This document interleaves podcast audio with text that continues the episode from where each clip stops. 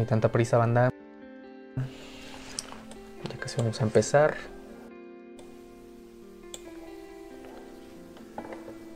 Ok.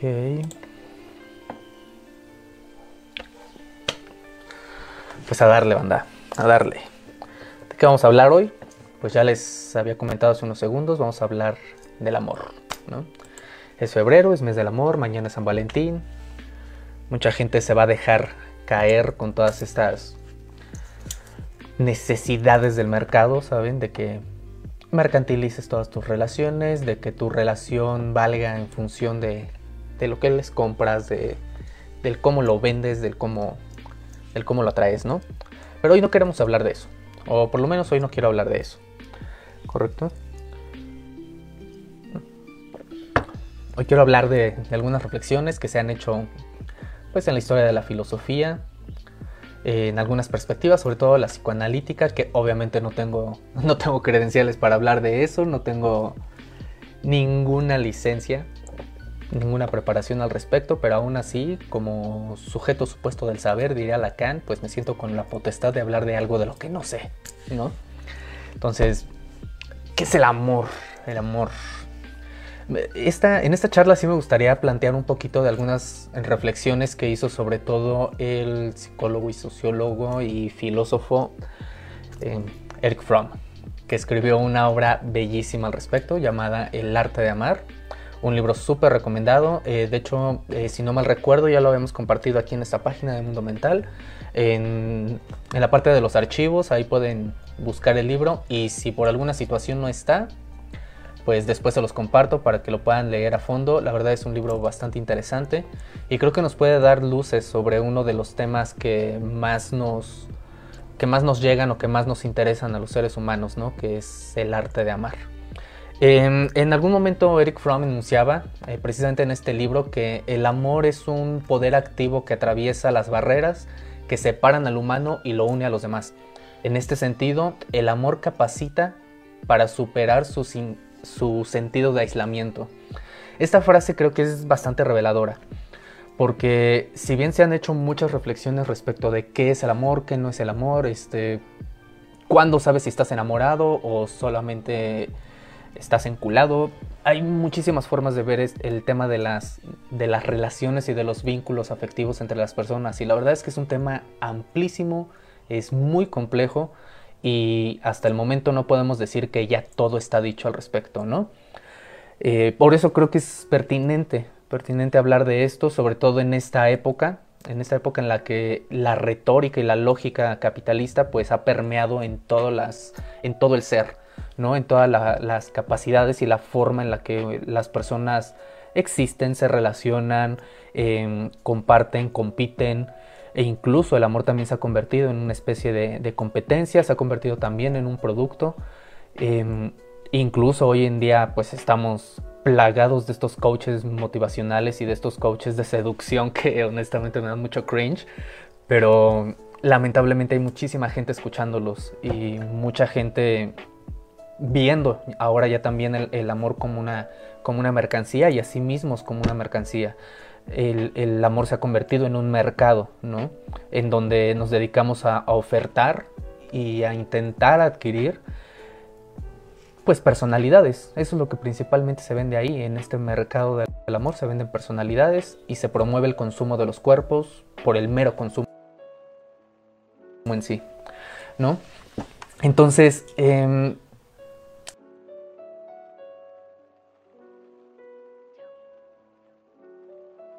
¿Qué es el amor? Híjole, está bien complicada la, pregunta, pero es esa especie de comunión, digamos, con, los sentimientos ajenos que a veces aportan ciertas emociones también a uno. Eh, como si, lo diría, diría también Fromm, ¿no? Como si los tabiques de separación que hubieran, se hubieran adelgazado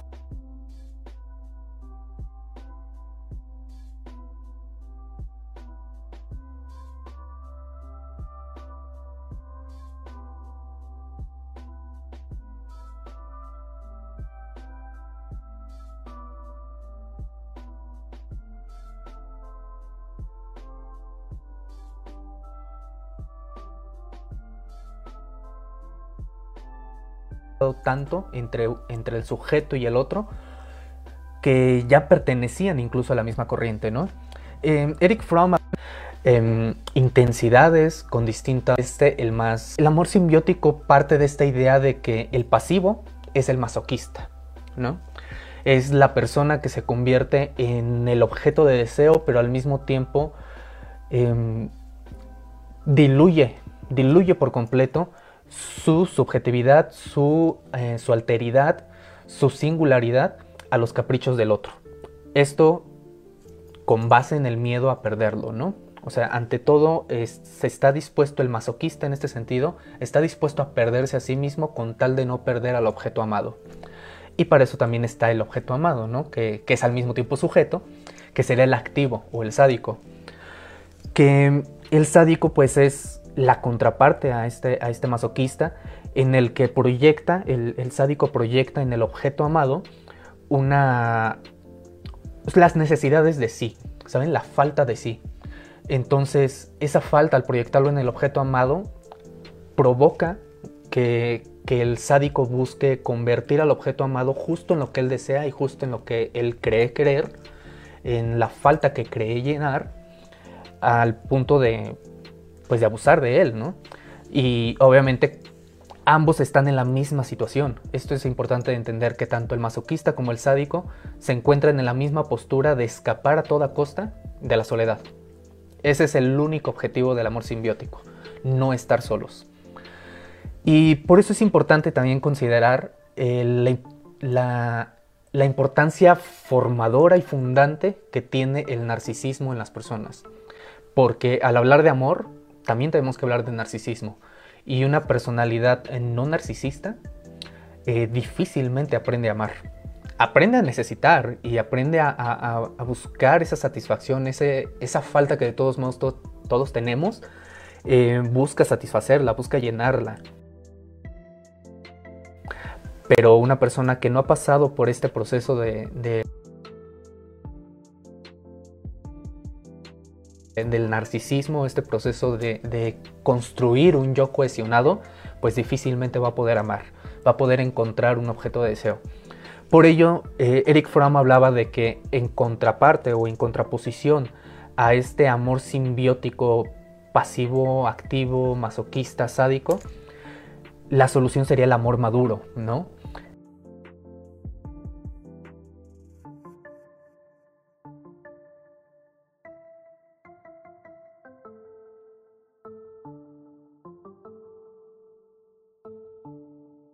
El amor maduro que, parte de la premisa de una unión a condición de preservar la propia identidad y la independencia para ambos sujetos, que, me gustaría que, la mantengan siempre en mente. Afirmaba que el amor infantil eh, sigue siendo el principio, ¿no? Eh, o sea, el principio del amor infantil es yo amo porque me aman. Y el amor maduro, por otro lado, obedece a otro principio, que es me aman porque yo soy capaz de amar. El amor inmaduro dice, por ejemplo, que te amo porque te necesito, porque necesito que llenes esta falta, porque necesito que cubras mis expectativas, porque necesito que le des orientación o sentido a mi vida, eh, necesito. Pero el amor maduro, por otro lado, te diría, te necesito porque te amo, ¿sabes? O sea, es un juego de palabras, sé que puede sonar medio confuso ahí, pero amar desde la necesidad y, y necesitar desde el amor son cosas bien distintas y cambia por completo la forma en la que dos personas se pueden vincular afectivamente. En, este caso, eh, vemos que, existe un fragmento, una, una, fragmentación, una ruptura de, la persona con su objeto amado. Siempre va a existir este, esta aura, esta, esta separación. Y es esa separación la que da sentido a la búsqueda del vínculo amoroso para que se unan de alguna forma. Es lo que en el psicoanálisis freudiano, por ejemplo, se planteaba sobre el eros y el tanatos, que, un poquito, ya un poquito más adelante en esta charla eh, entraremos en, materia de qué diría, qué diría el psicoanálisis freudiano al respecto, que creo que tiene bastantes cosas que decir. No todo está escrito, pero...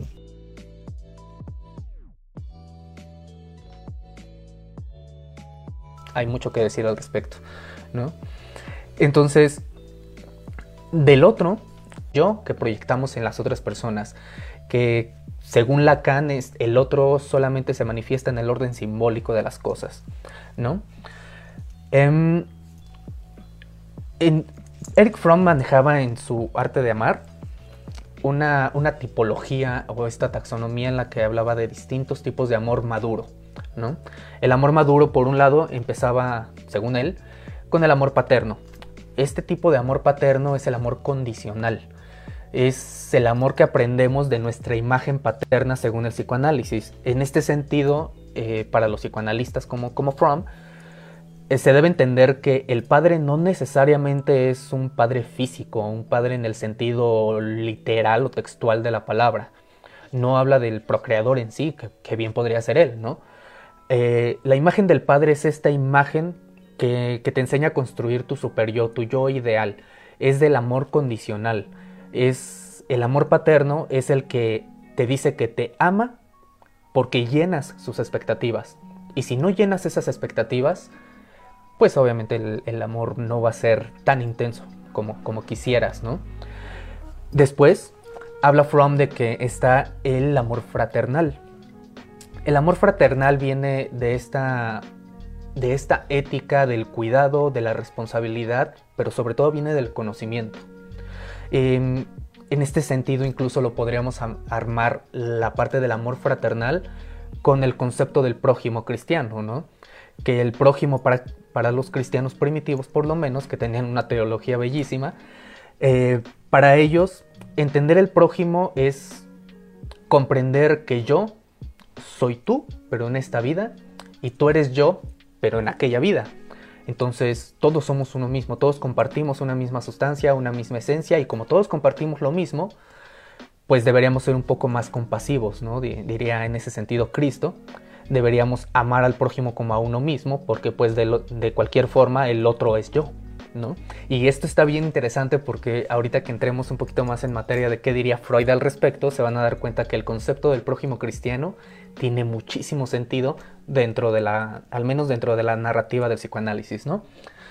Otro de los tipos de amor que planteaba Eric Fromm es el amor materno. Y este es fundamental para entender el establecimiento y la construcción de los vínculos afectivos entre dos personas. El amor materno es el que determina todo del cómo te vas a acercar y a qué tipo de personas te vas a acercar, o al menos esa es la perspectiva psicoanalítica, ¿no? ¿Por qué el amor materno? E, el amor materno, según, según Fromm, es el del cuidado incondicional. E, a partir de nuestra imagen de la madre que, que tenemos o de nuestro cuidador, quien haya sido, es como nosotros desde niños aprendemos el amor por la vida y al mismo tiempo a ser receptores del amor. Porque esto suena un poquito extraño, pero cualquiera podría asumir que somos capaces de, recibir amor, pero no es cierto, no, no, siempre somos capaces.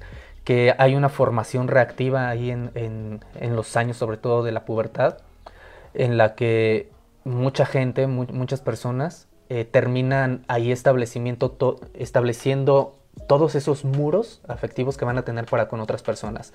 Incluso muchas, independientemente de que sean o no sean este, atractivas, muchas personas, aún así es donde es ese proceso donde van a empezar a establecer em, aquel alejamiento de, lo afectivo, ¿no? Se van a volver cada vez más inaccesibles. Y tiene que ver con, el tipo de amor incondicional que recibieron de, de su imagen materna, ¿no? En este sentido, el amor narcisista, que es el super yo, se confronta con el amor al otro, que es la, relación con la madre como primer objeto de deseo. Em, esto obviamente tenemos que separarlo, diría Eric Fromm, del amor erótico. ¿no? O sea, cuando, cuando hablamos de, la madre como el primer objeto de deseo, no estamos hablando de un objeto conscientemente o de un deseo conscientemente incestuoso, ¿no? se está hablando de eso, se está hablando de la forma en la que se establecen las relaciones y del significado y significante que le damos a cada persona o a cada vínculo que, establecemos.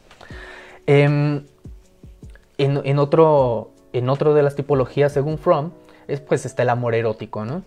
El amor erótico que es este anhelo de la fusión del ser. Eh, se ama desde la esencia del ser y vivir al otro en su esencia de ser. Este amor, el amor erótico, tiende a ser muy engañoso. Eh, porque en teoría se supone que nosotros deseamos a la otra persona o amamos a la otra persona por todo aquello que él es o que ella es, ¿no? Todo aquello que te evoca, todo aquello que te inspira. Em, se supondría que eso es lo que, lo que nosotros creemos que es el amor erótico. Pero el amor erótico fundamentalmente es la búsqueda de, de uno mismo en el otro. Y es importante entender esto porque la insatisfacción que podríamos desarrollar al no tener ese encuentro con el otro, esa fusión o esa unión, es lo que puede matar al amor. Y, eh, pero al mismo tiempo es lo que le da sentido al romance. Es medio, irónica esa situación, pero existe, ¿no? Así de complicadas son las relaciones. O sea, antes de que continuemos, a eso me refería hace unos minutos con el problema de estos coaches de seducción, ¿no?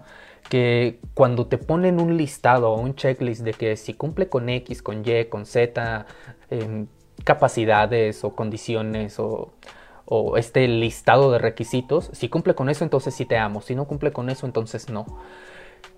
Esa, esa parte es la engañosa. Si, si te encuentras con una persona que puede reducir a un checklist lo que es un vínculo amoroso, eh, probablemente esa persona no tenga idea de lo que está hablando o no haya tenido mucho éxito en las relaciones pasadas, lo cual diría muchísimo de su historia, de sí mismo y del por qué sus mismas relaciones quizá no funcionan.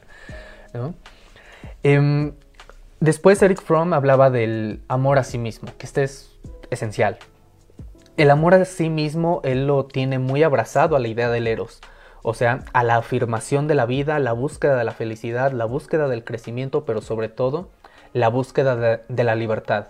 En ese sentido, incluso Fromm hablaría de que no se puede, no se puede amar si no es desde el conocimiento y desde la libertad.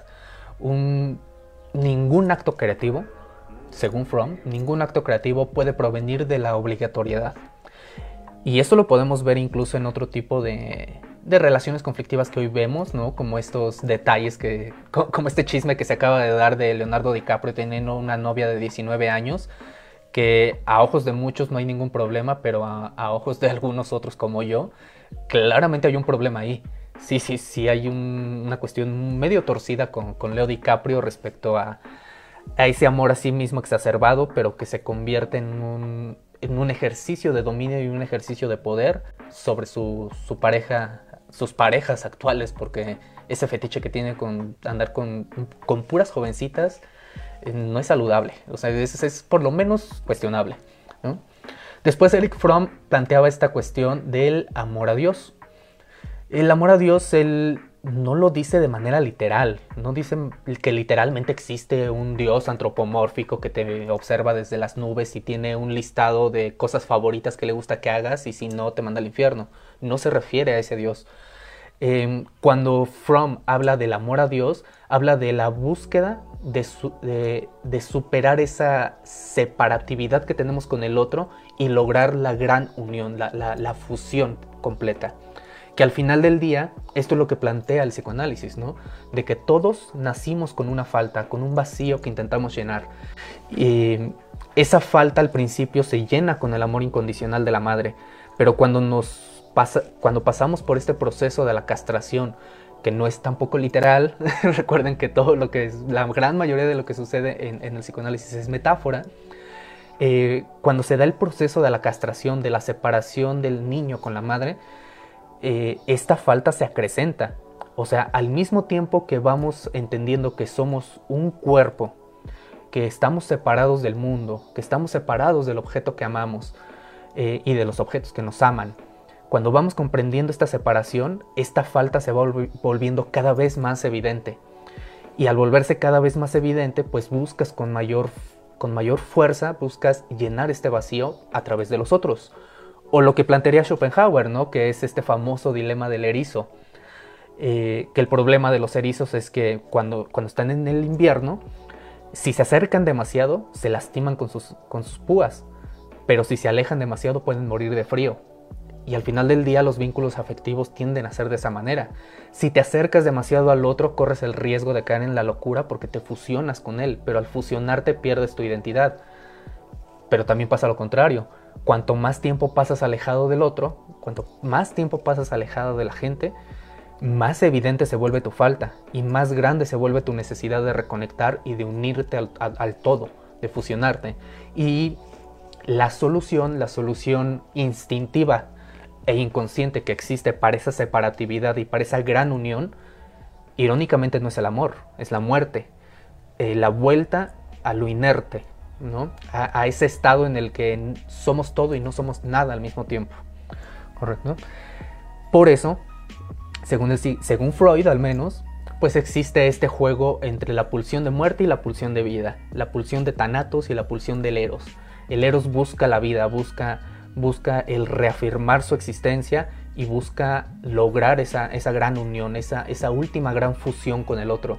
Mientras que la, la, pulsión de Thanatos es, o la pulsión de muerte es esta búsqueda inconsciente por la separación, por la ruptura, por el, por el reafirmar mi identidad a través de negar o, de afirmar o negar la tuya.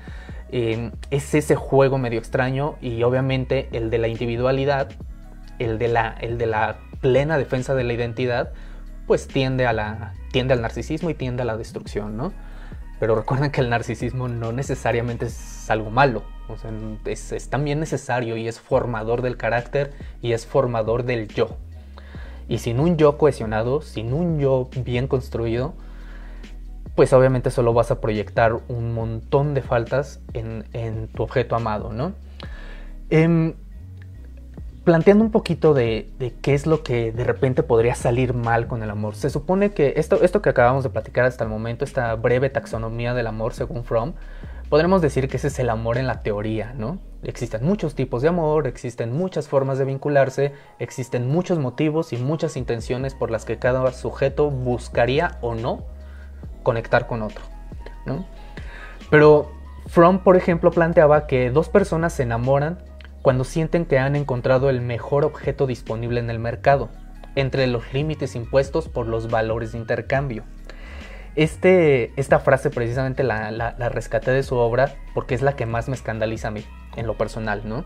Y tiene que ver con lo que les comentaba hace un momento, el cómo la lógica del mercado, las condiciones materiales en las que vivimos hoy, también em, son las que determinan y las que conforman las superestructuras, las ideas, las creencias, la, religión, la moral, la ética y por supuesto la forma en la que establecemos los vínculos con otras personas.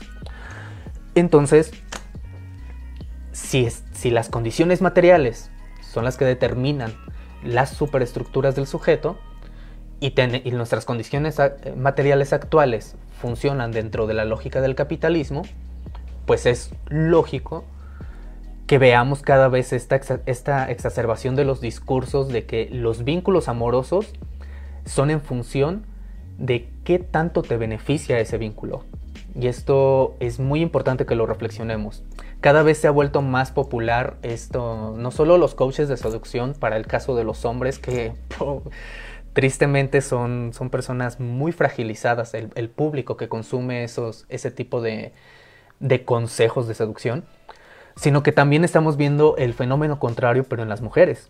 Y lo estamos viendo con estas eh, mujeres de alto valor, o al menos así se les ha estado llamando últimamente, que, que son estas personas que suben últimamente en redes sociales o TikTok, por ejemplo, salen estas mujeres a decir, si un hombre no, no tiene cierto nivel académico, no, no, domina ciertos, ciertos este, idiomas, habilidades, técnicas, eh, talentos, si no cumple con cierto estatus socioeconómico, si no cumple o, si no está dispuesto a hacer por mí X o y, cosas, ese listado, ese checklist de cosas que según ellas necesitan para, para tomarte en consideración, para poder tener una relación contigo, habla precisamente de, del cómo se han dejado permear por la lógica del capitalismo, ¿no?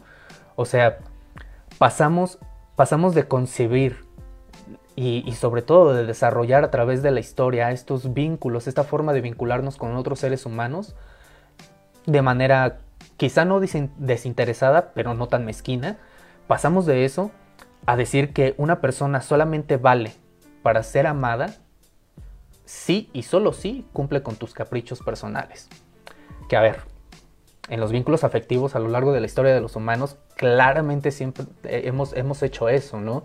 Vincularnos con personas que de alguna forma satisfacen una necesidad o satisfacen un capricho personal. O sea, siempre lo hemos hecho. La cuestión es que no lo habíamos hecho de forma tan descarada, ni tan deshumanizante, ni tan cosificadora como, como se está haciendo ahorita, ¿no? Que, que es mero consumo de cuerpos y una mera búsqueda de la personalidad que consideramos más valiosa en el mercado de las personalidades en este momento, ¿no?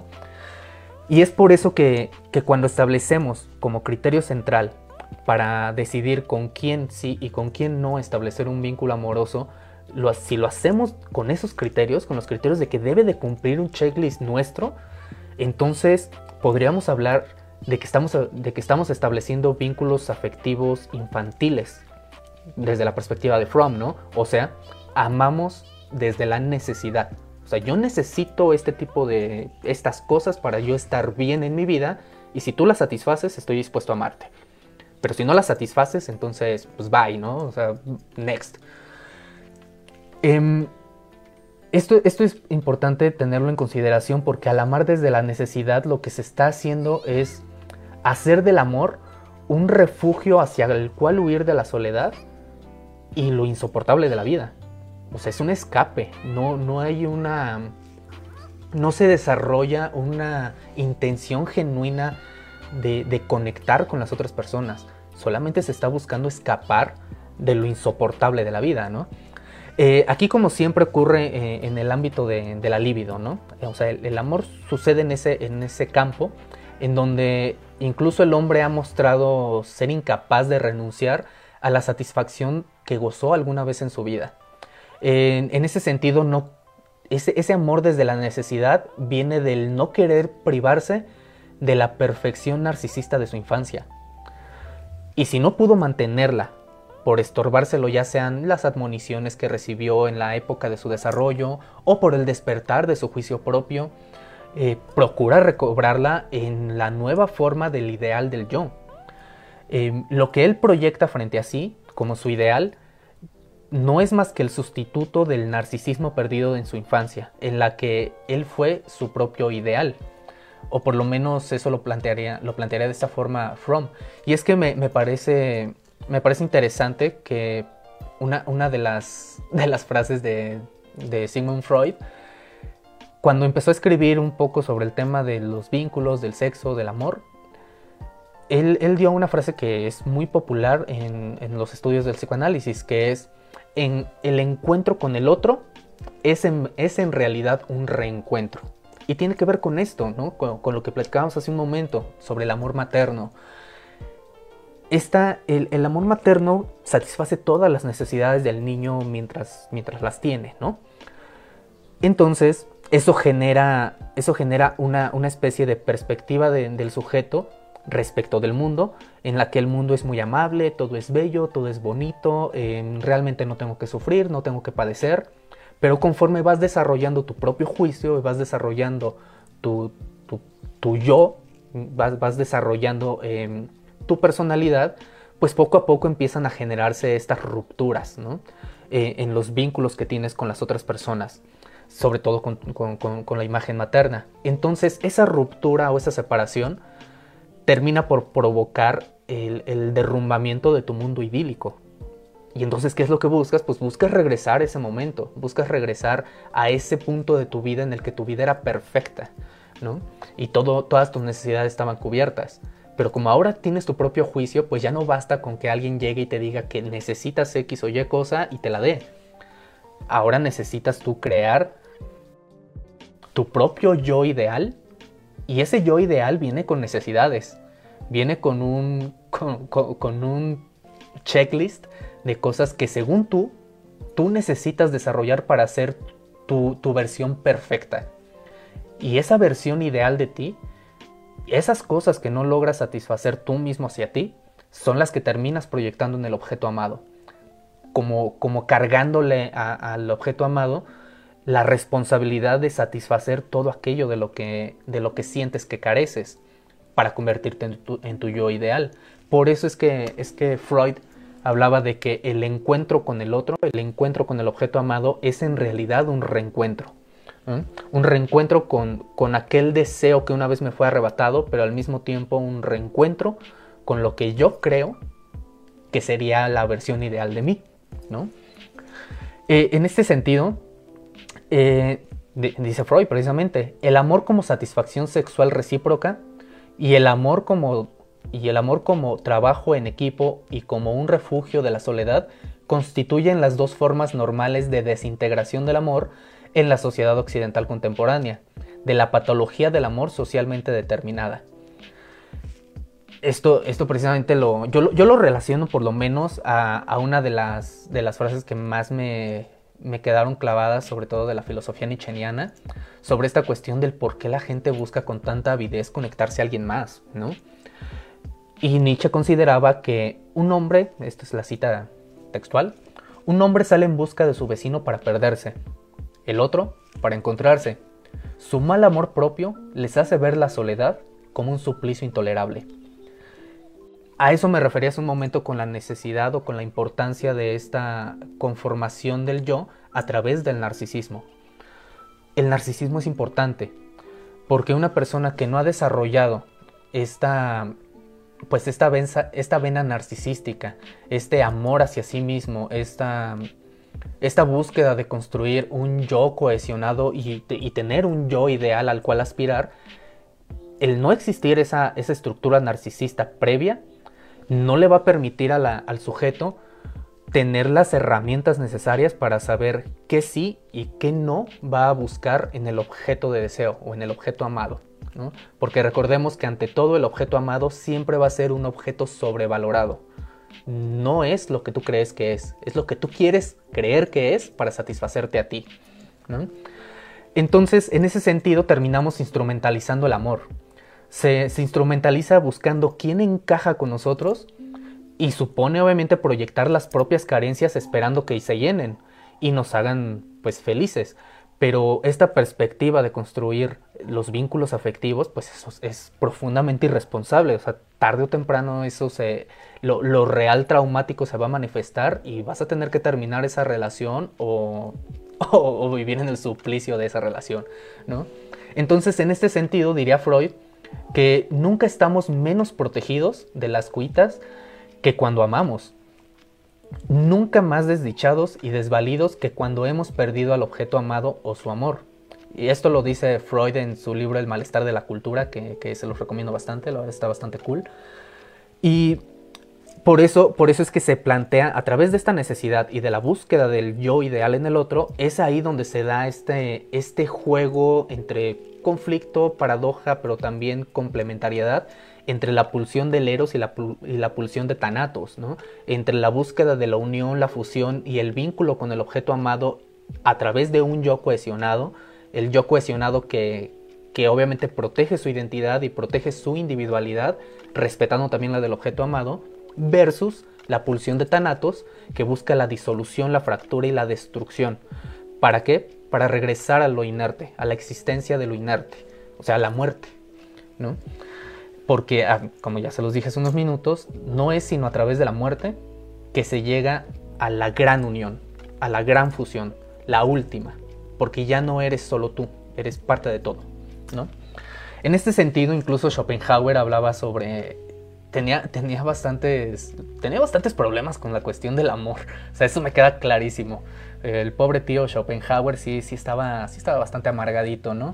Y con razón, dijo, dar clase a la misma hora que daba clase Hegel, pues obviamente lo iba a dejar todo amargado. Además de que el pobre pues nunca tuvo, nunca tuvo suerte con las mujeres. Mm. Pero Schopenhauer aún así mantenía una cierta sensibilidad respecto a cómo son los vínculos amorosos y para qué, para qué buscar el amor, ¿no? Schopenhauer afirmaba, y cito, el amor por su esencia y su primer impulso se mueve hacia la salud, la fuerza y la belleza, hacia la juventud, que es la expresión de ellas, porque la voluntad desea ante todo crear seres capaces de vivir con el carácter integral de la especie humana. El individuo se hace así esclavo inconsciente de la naturaleza en el momento en que solo cree obedecer a sus propios deseos. Una pura quimera, a tal punto desvanecida, flota ante sus ojos y la hace obrar. Esta ilusión no es más que el instinto. Y después ah, eh, suma un poquito a esta, a esta reflexión, cuando el instinto de los sexos se manifiesta en la conciencia individual de una manera vaga y genérica, sin determinación precisa, lo que aparece fuera de todo fenómeno es la voluntad absoluta de vivir.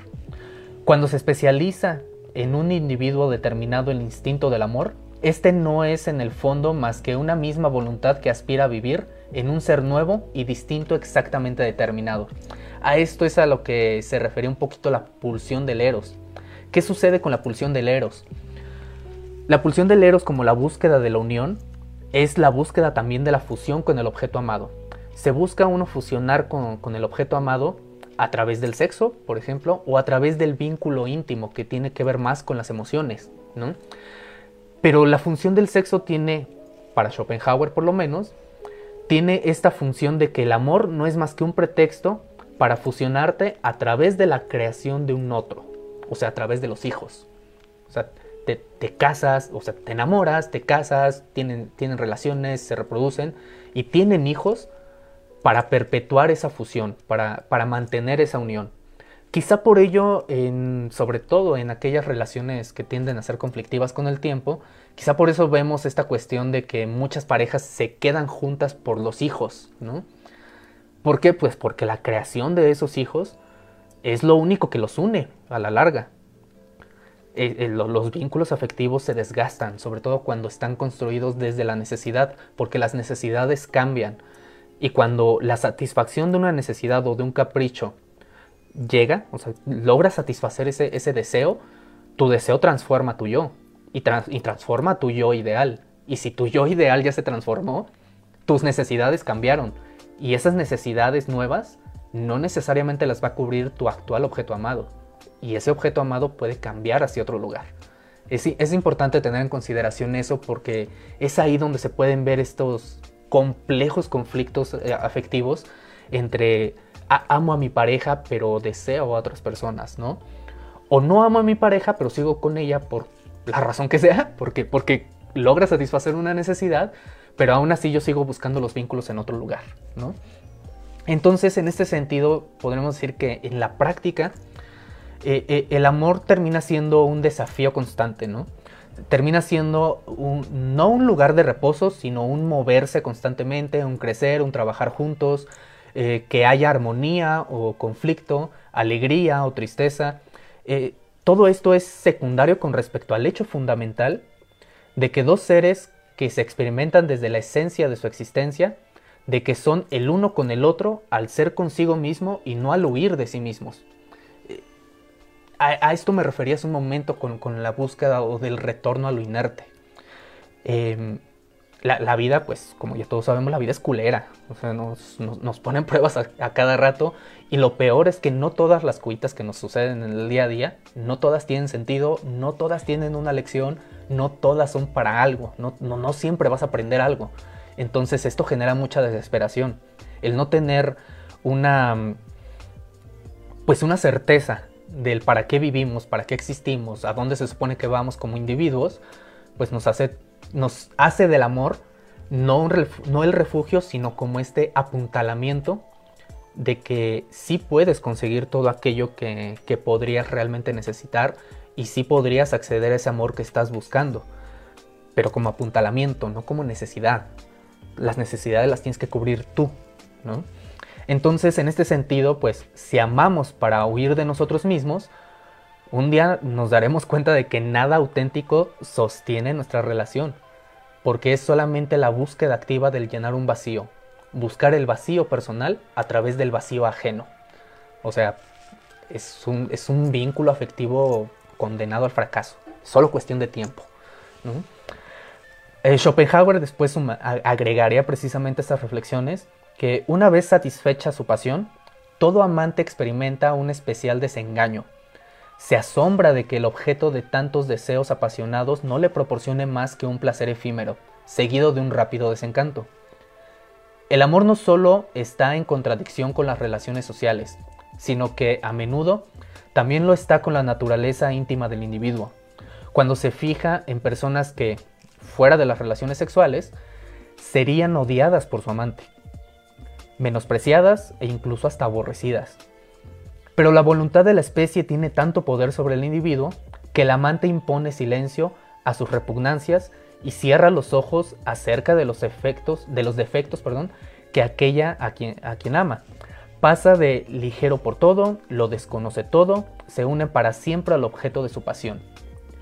En este sentido, creo que nos brinda luces bastante interesantes Jacques Lacan, cuando él afirmaba, una de sus frases famosas, que amar es, en gran medida, dar lo que no se tiene a quien no es.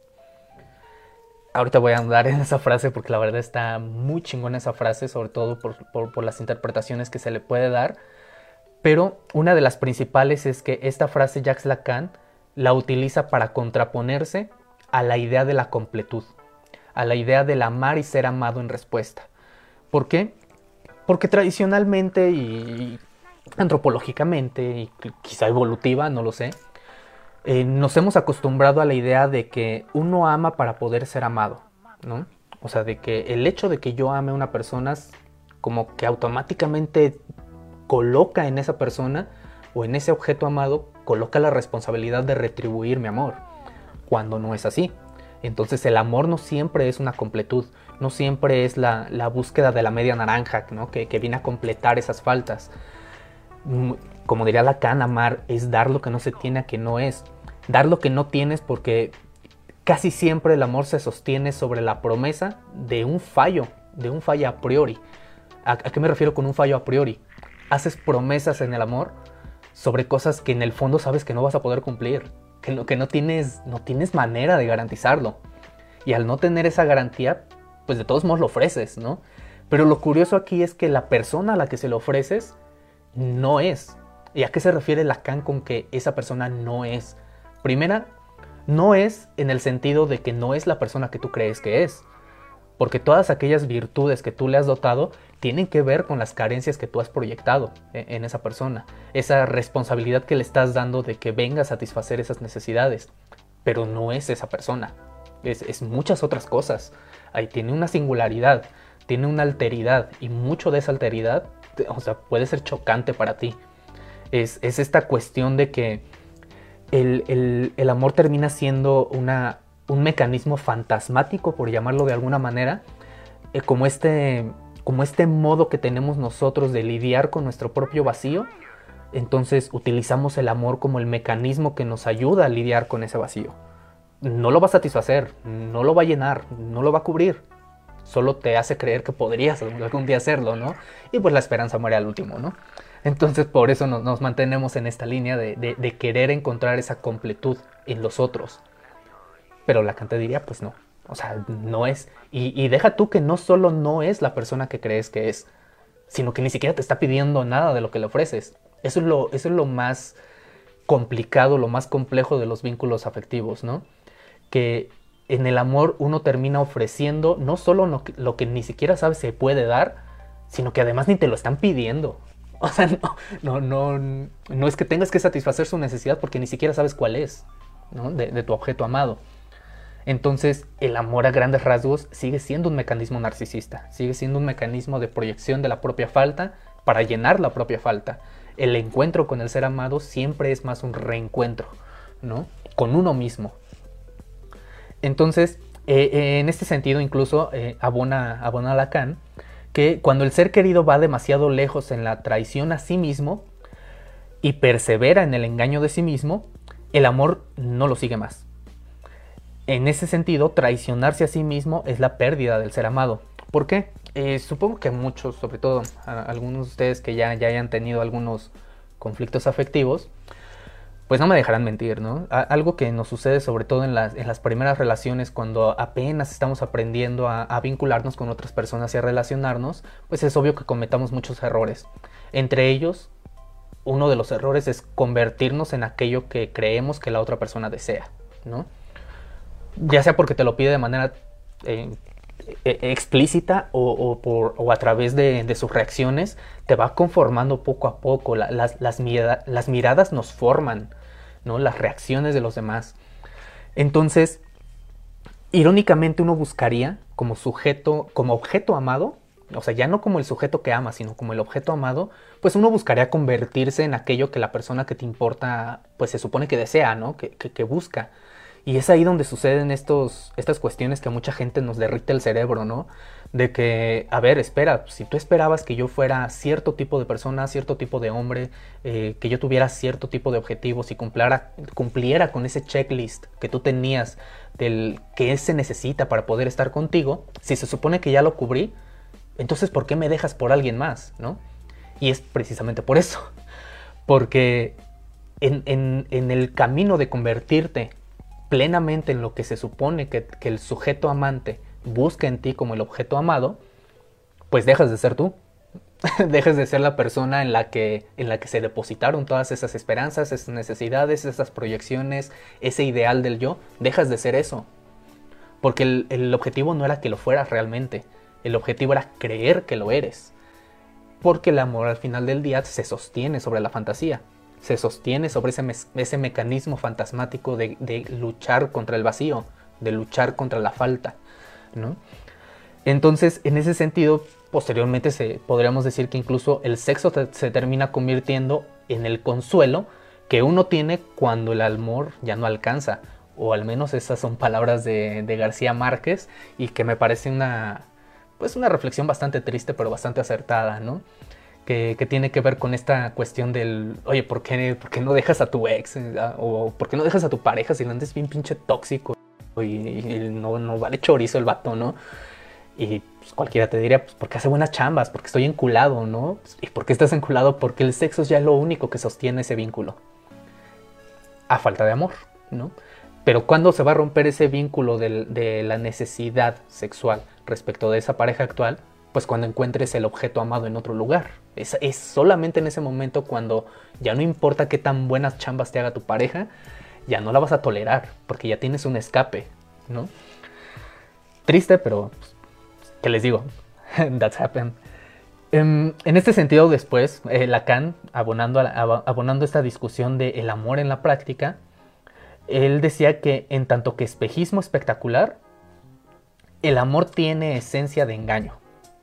El, amor se sostiene sobre mentiras y es, incluso hay muchos, eh, preocupantemente hay muchos estudios al respecto, muchos estudios sociológicos en las que, por ejemplo, hay, uno que leí hace un par de semanas que una de sus afirmaciones o una de sus conclusiones era que en más del 80% de las, de las primeras citas puedes estar casi seguro de que los primeros 15 minutos de conversación son mentira. Es bullshit. ¿Por qué? Porque nos, nos vendemos a nosotros mismos como, como objetos de deseo, como, o sea, nos ofertamos en un mercado de personalidades y de cuerpos, ¿no? Nos estamos ofertando y por eso mentimos, ¿no? Porque al final del día es el marketing, es el marketing aplicado a las relaciones amorosas. O sea, el marketing es prometer de más y entregar de menos. ¿Por qué? Porque si, si no prometes un chingo de cosas, pues no vas a ser el objeto más deseado, ¿no? Esto dentro de la lógica de mercado, dentro de la lógica del mercado de los vínculos y los cuerpos también.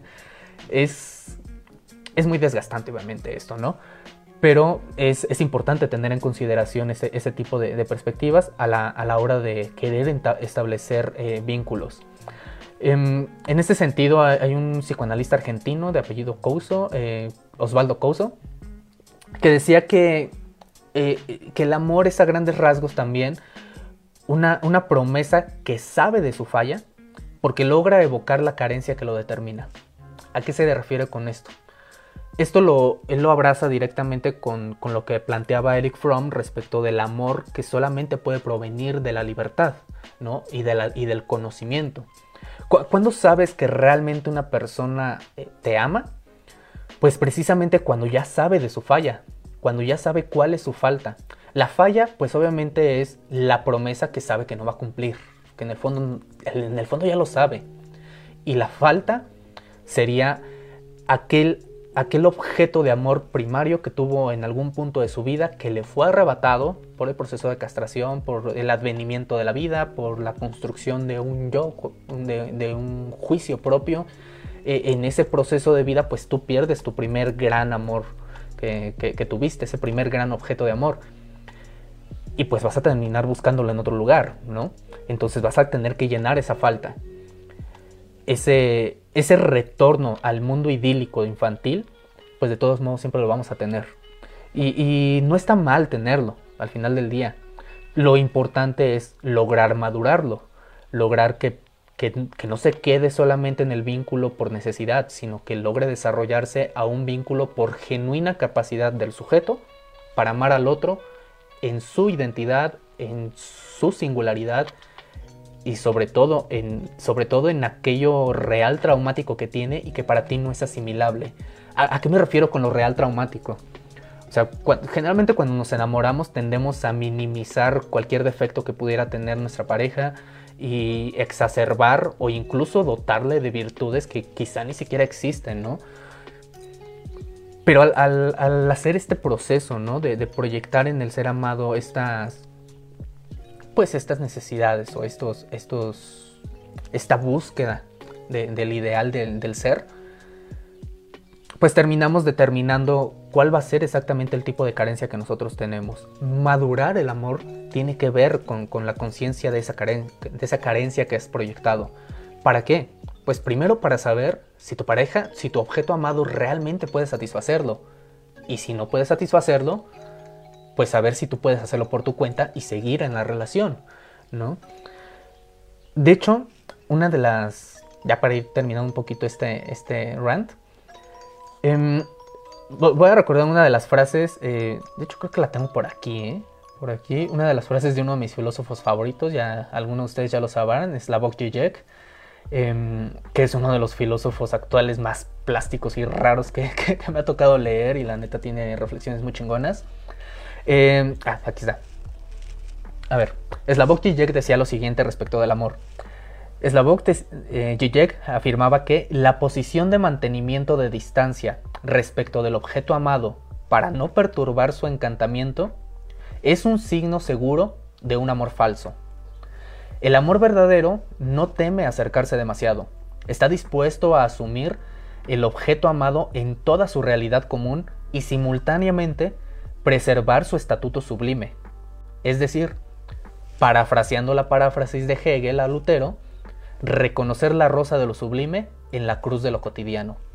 ¿A qué se refiere Zizek con esto? Eh, como lo comentaba hace un momento, eh, tendemos a idealizar al objeto amado. En esa idealización, obviamente minimizamos los defectos y exacerbamos o dotamos de nuevas virtudes que podrían no existir en él. Al hacer este proceso, lo que estamos haciendo es hacer del objeto amado un objeto sublime, ¿no? Pero ¿qué, diría el, amor maduro o cómo sabrías que ya es un amor maduro? Pues cuando te tienes que confrontar con lo que no te gusta, ¿no? Con sus olores, con sus hábitos, eh, con sus discursos, con sus opiniones, que muchas veces son opiniones estúpidas, o cuando lo real traumático en la relación sería, no sé, ya viven juntos y de repente entras al baño y dices, chingada madre, dejaste la, tapa, del, la, tapa de la pasta destapada, o no le bajaste al baño, o dejaste salpicada la taza o no sé, eh, haces ruidos al comer, haces ruidos al masticar. Em, yo qué sé, o sea, hay, un montón de cosas que suceden en un vínculo amoroso y que la neta no están chidas, están, de la chingada. Y es muy difícil de tolerar. Es eso a lo que se refiere el psicoanálisis como lo insimbolizable o lo, lo real traumático o esa singularidad inasimilable para uno mismo.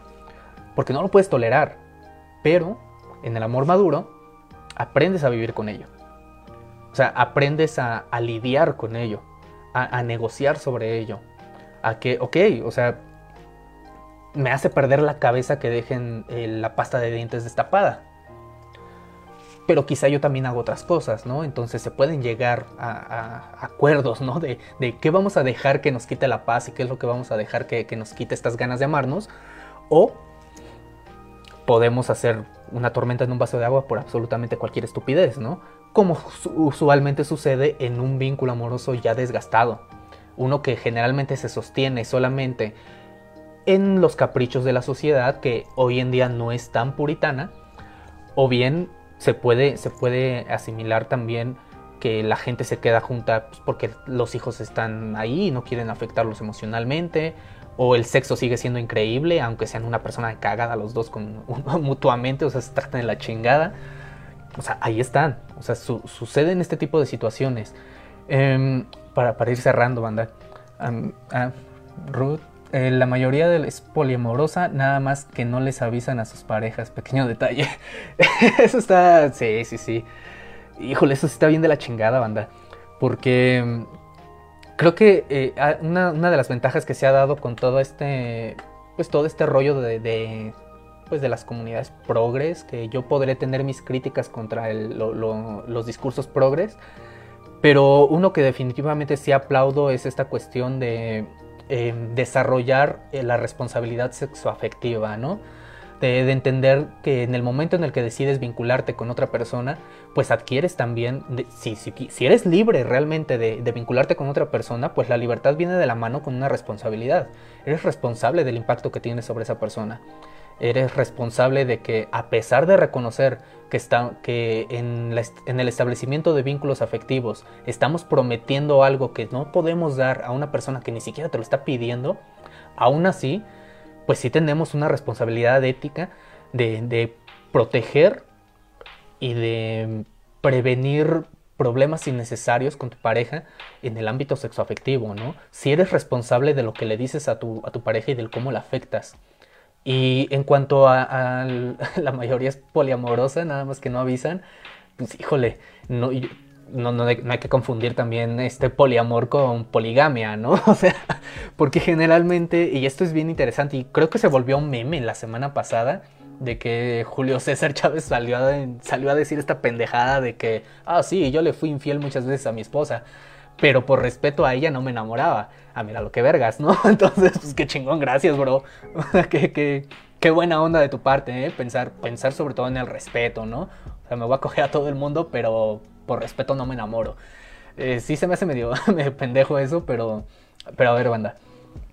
Eh, también es cierto de que, al menos esta es una hipótesis mía, eh, considero que la, infidelidad, al menos en el ámbito sexual, sí viene de otro tipo de necesidades, otro tipo de proyecciones. en el caso de los hombres, que, es donde yo podría dar mi testimonio experiencial y, no que sea validación de nada, pero pues, de algo podrá servir, eh, sí considero que la, que la, infidelidad viene más de una, de, una proyección de lo que creíamos que era nuestra imagen paterna, ¿no?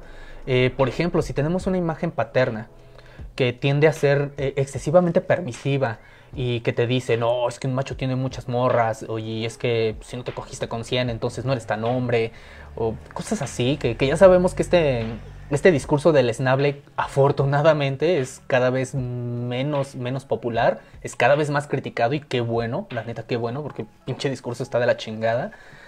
Em, pero el problema es que las personas que crecimos con ese tipo de discursos, pues la verdad es que sí se vuelve complicado ya cuando creces, ¿eh? Eh esta cuestión de que logras establecer vínculos afectivos neta muy chidos, muy significativos, muy profundos y muy íntimos, pero pues terminas cagándola, ¿no? ¿Y por qué? Pues porque se supone que eres hombre, ¿no? Y, como se supone que eres hombre, pues deberías tener muchas morras. O sea, estoy bien con mi pareja actual, pero voy a buscar otra, ¿no? ¿Por qué? Porque pues, es lo que un hombre hace. Entonces, ese, e, esa, esa cuestión de, del, del, poliamor no consensuado, yo diría que más bien va por ahí, ¿no? Por, una, proyección de una mm, cuestionable imagen paterna que, que se pudo haber tenido en la infancia y también al mismo tiempo eh, pues un vínculo afectivo bastante frágil que se haya tenido con la imagen materna, ¿no? Porque si, si, la imagen materna es la que nos enseña a amar y la que nos enseña sobre el cuidado hacia los demás y sobre el cómo nosotros podemos recibir amor, entonces significa que también hay un fallo por ese lado, ¿no? Si, que yo, considero que las personas que son muy, muy infieles y sobre todo que intentan justificarse, Honestamente yo ya no los justificaría con esta cuestión de la evolución, ¿no? De que, ay, pues es que los hombres buscan maximizar copulaciones y las mujeres maximizar recursos. Pues sí, cuando eres un simio, güey, o sea, pero se supone, o sea, discúlpenme, disculpen mi fatal arrogancia de creer que ya éramos modernos, que ya no éramos un pinche neandertal, pero, pues hey, ya se los dije al inicio, las, los vínculos afectivos son muy complicados. Eh, ahora sí, ya de veras, para cerrar esto, eh, no que yo tenga potestad de dar consejos de absolutamente nada, pero creo que sería bastante rescatable que, empezáramos a tener esta reflexión o esta discusión con nuestras parejas o con uno mismo sobre pues cuál es el tipo de vínculos que estamos buscando, ¿no? Eh, ¿qué, tipo de relaciones queremos tener? ¿Qué tipo de amor queremos profesar? ¿Qué, tipo de, relaciones queremos desarrollar con nuestros amigos, con nuestra familia, con nuestras parejas? Porque mientras no tenga... Mira, yo, yo no yo no considero que, nadie sepa realmente lo que quiere. Yo creo que nadie lo sabe. lo vas medio construyendo y el deseo se va convirtiendo más en una brújula que en un. más que, más que en un mapa, ¿sabes? Entonces, considerar este, este tipo de, de, temas, este tipo de reflexiones y ver qué es lo que pensadores, filósofos, psicoanalistas, sociólogos han escrito sobre el amor, no estaría de más. Eh, hay otro libro que me gustaría recomendarles, El Amor Líquido, del sociólogo y filósofo Sigmund Bauman. Es un gran, gran, gran libro, eh, donde él plantea mucho de, este, de esta cuestión que, abordé en algunas partes de este, de este live, sobre el cómo las condiciones del mercado, el cómo nos hemos poco a poco adoctrinado para ir desarrollando vínculos afectivos cada vez menos pues, pues, menos responsables, eh, menos significativos y menos profundos. Y tiene mucho que ver con ese término del poliamor. Eh, por ejemplo, Sigmund Bauman, para dejarles una, una embarradita de lo que él habla, Sigmund Bauman habla de que esta, este discurso del poliamor en realidad viene exacerbándose no como, no como una respuesta en contra de la monogamia o en contra del matrimonio, porque hay algo que el matrimonio sí da y las relaciones poliamorosas no, o las relaciones abiertas, que es la certeza. Una certeza jurídica, una certeza social, una certeza cultural de que tienes un vínculo con alguien específico. Esta certeza se vino diluyendo poco a poco a través, sobre todo de los años 80 para acá, se empezó a diluir porque las nuevas necesidades del mercado, las nuevas necesidades económicas, ya no te permiten que con dos personas uniendo sus esfuerzos logres establecer un pie de, un, pie de casa, una familia, desarrollarse, crecer juntos, bla, bla, bla, bla, bla, todo esto bonito, ¿no? Ya no se puede. O sea, banda neta, ya no se puede. Tú ahorita, la, gente sobre todo trabajadora que tenga prestaciones, por ejemplo, como Infonavit, Infonavit ya no te alcanza por una chingada. O sea, ya no puedes conseguir una casa así. ¿Qué es lo que tienes que hacer? Pues buscar un vínculo. Buscar un vínculo no con uno, sino con un chingo de raza. O sea, ya, ya tienen que ver la manera de que entre 16 güeyes logren rentar un departamentito para vivir medio apretados y no morir a la intemperie, ¿no? Y mucho tiene que ver eso, el poliamor, ¿no? Del tenemos una relación poliamorosa de cuatro parejas en una misma casa, ¿no? Y no es que realmente se amen entre todos, es que es la única manera que tienen de acceder a un montón de, seguridad social, certezas económicas, certezas políticas y demás es eso. O sea, no, es, que la gente sea cada vez más pervertida, para nada. Tiene más que ver con una serie de necesidades estructurales que ya no se pueden satisfacer como individuo ni como pareja. Se necesitan colectividades.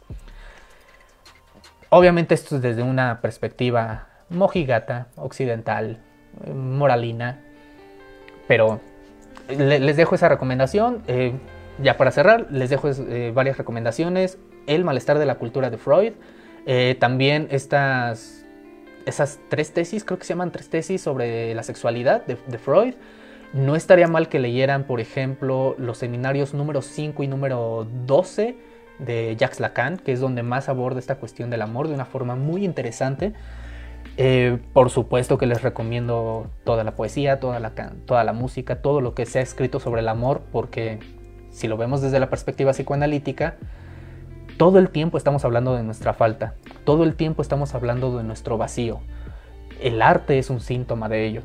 Escuchar las canciones de amor y de desamor te hablan precisamente de la falta, no te hablan de una manera textual ni, ni literal, pero es la forma en la que romantizamos con ella. Y hasta no comprender de dónde proviene esa falta en nosotros, de dónde proviene ese vacío y cómo se supone que podríamos llenarlo, además de cuestionar cuál se supone que es nuestra imagen paterna, nuestro ideal del yo que, tanto perseguimos, mientras no consideremos eso con seriedad, pues difícilmente vamos a poder establecer vínculos afectivos con los otros.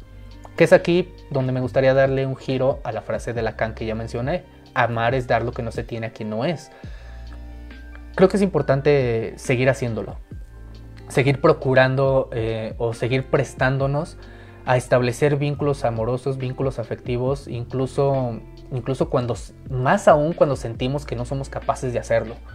¿Correcto? Porque al final del día eso es lo que uno aprende de nuestra madre, ¿no? Cuando, cuando uno, al menos cuando uno pasa por el privilegio que yo pasé de tener una, una madre increíble, pues obviamente voy a tener un concepto del amor que, que, venga desde la libertad, que venga desde el conocimiento, que venga desde el respeto por el otro, desde el reconocimiento de su identidad, de su alteridad, de su, de su singularidad, eh, aceptar lo que es aceptable, negociar y consensar aquello que no, y de ahí, a partir de ahí, pues medio construir un vínculo, ¿no? ¿Por cuánto tiempo? Pues por el tiempo que dure. Porque pues este, los, los vínculos amorosos no son eternos. Por lo que ya les dije antes, nuestros deseos y nuestras necesidades se transforman con el tiempo. La, eh, la satisfacción de ellos nos va a transformar a nosotros y nuestra transformación va a transformar los objetos que deseamos. Y, ya, y podríamos ya no desear lo mismo de la misma persona. Entonces, pues nada, banda, nada más no, no, anden consumiendo videos de coaches de seducción, ni anden, ni le hagan caso a esas morras de, de mujeres de alto valor.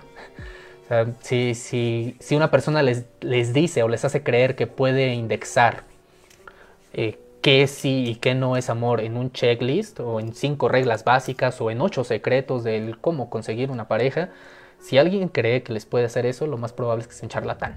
Y no deberían estarlo escuchando, ¿no? Entonces, pues nada, banda, eh, coman rico, eh, no sé, preparen su café. Es lunes, acaba de empezar la semana, así que pues ánimo. Por